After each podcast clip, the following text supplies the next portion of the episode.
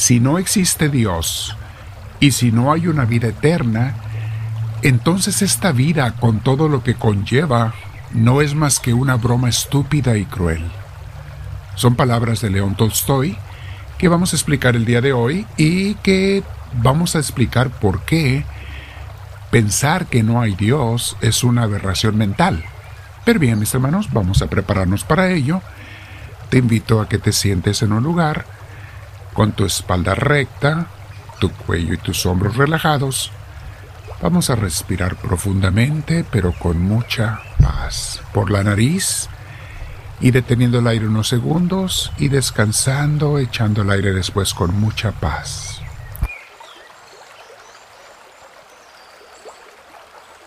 Cuantas veces puedas hacer esto, hazlo durante la oración.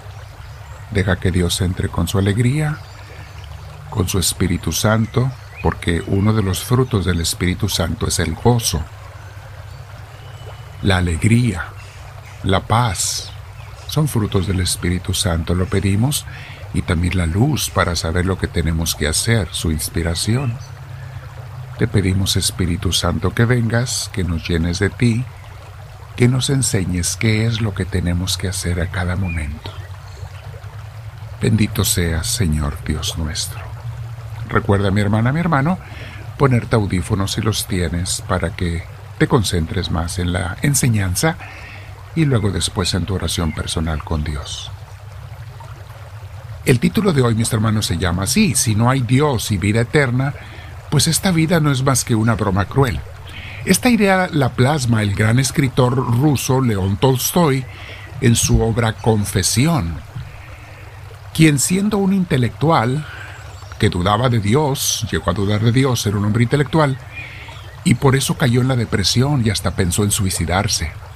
Luego, conviviendo con gente campesina, encontró con ellos el sentido y la alegría de la vida en la fe sencilla que ellos tenían en su creencia y relación con Dios.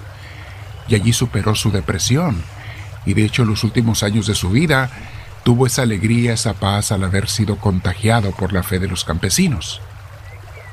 Muchos otros escritores y un servidor estamos totalmente de acuerdo con su frase célebre, de que sin Dios, sin vida eterna, esta vida es, pues no tiene sentido, es una broma cruel. Yo lo expreso con otra frase también cuando les digo, sin Dios no hay un por qué ni un para qué.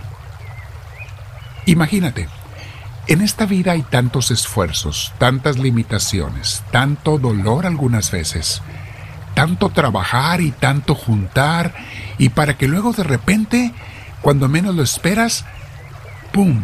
Todo termina en nada, en la muerte.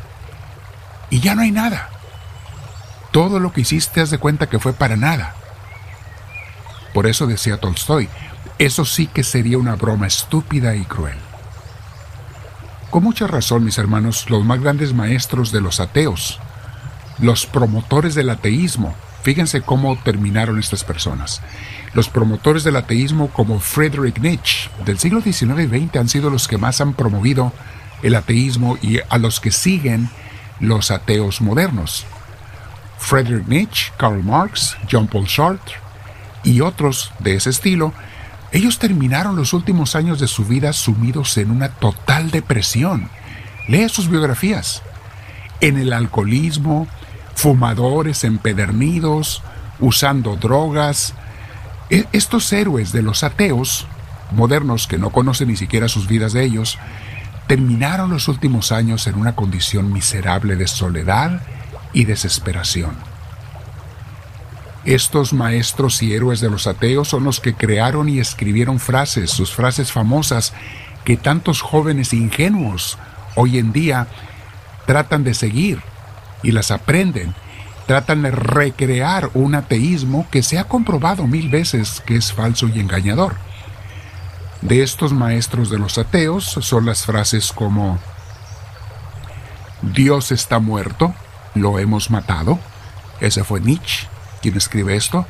O la otra frase de las religiones son el opio de las masas. Ese fue Marx, que crea el comunismo, que en realidad el comunismo ha sido más opio de las masas que cualquier otra cosa. no siempre, pero ve la situación social que han creado, donde muchas veces sus líderes pues han oprimido muy fuerte, muy feamente a sus, a sus seguidores, a sus miembros de ese país, y todos inspirados por este Marx, porque entre las cosas que ellos han promovido ha sido el ateísmo.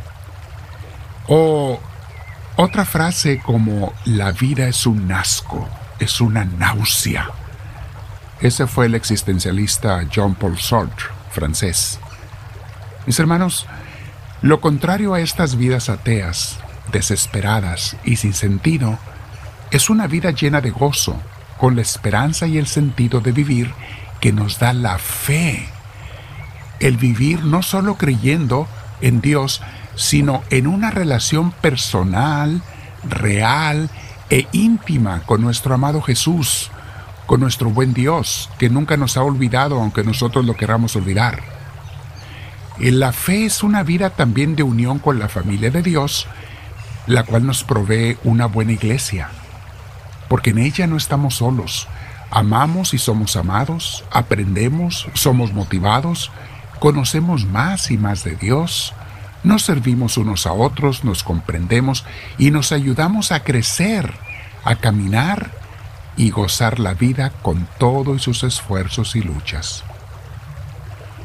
Mis hermanos, nunca nos cansaremos en Misioneros del Amor de Dios de repetir la frase sapientísima e inspirada de San Agustín en su libro Las Confesiones.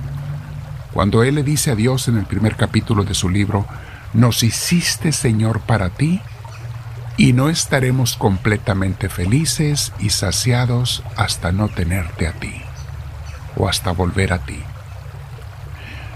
Mis hermanos, porque nada puede llenar nuestros corazones más que Dios. Todos los anhelos de este mundo, sus placeres y riquezas materiales, no son suficientes para saciar nuestra hambre de plenitud que solo Dios puede saciar. Dice el Génesis durante la narración de la creación que a cada cosa que Dios creaba decía, y vio Dios que estaba bien. Lo tiran en Génesis 1, versículo 12, 21 y 25.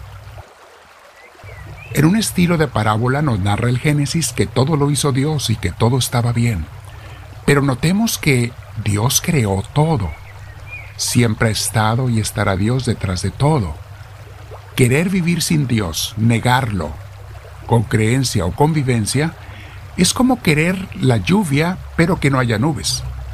O que existan las olas pero que no exista el mar. O que haya vida y calor en la tierra pero que no exista el sol. Querer vivir sin Dios, mis hermanos, es lo mismo, es una aberración, una tontería, una necedad y una gran fuente de engaño e ignorancia. Eclesiastés en la Biblia, capítulo 12, versículos 13 y 14, dice, El discurso ha terminado, ya todo está dicho. Honra a Dios y cumple sus mandamientos, porque eso es el todo del hombre. O sea, ese es el sentido de la vida. Y luego dice, Dios nos pedirá cuentas de cada uno de, de nuestros actos, sean buenos o malos, y aunque los hayamos hecho en secreto. Palabra de Dios. Mi hermana, mi hermano, quise grabar esta enseñanza, esta clase hoy de Misioneros del Amor de Dios, porque seguido me encuentro con jóvenes especialmente, pero algunos adultos también que dudan de Dios, influenciados por los seguidores de estos falsos filósofos ateos, que vean cómo vivieron y terminaron sus vidas. Hay gente que cree también que buscar volver al, primitivismo del adorar a las criaturas es la solución adoran al universo, dicen, me lo da al universo. Son las criaturas, adorar al sol, a la luna, etc. Quédate platicando con Dios y pregúntale qué es lo que quiere Él para ti.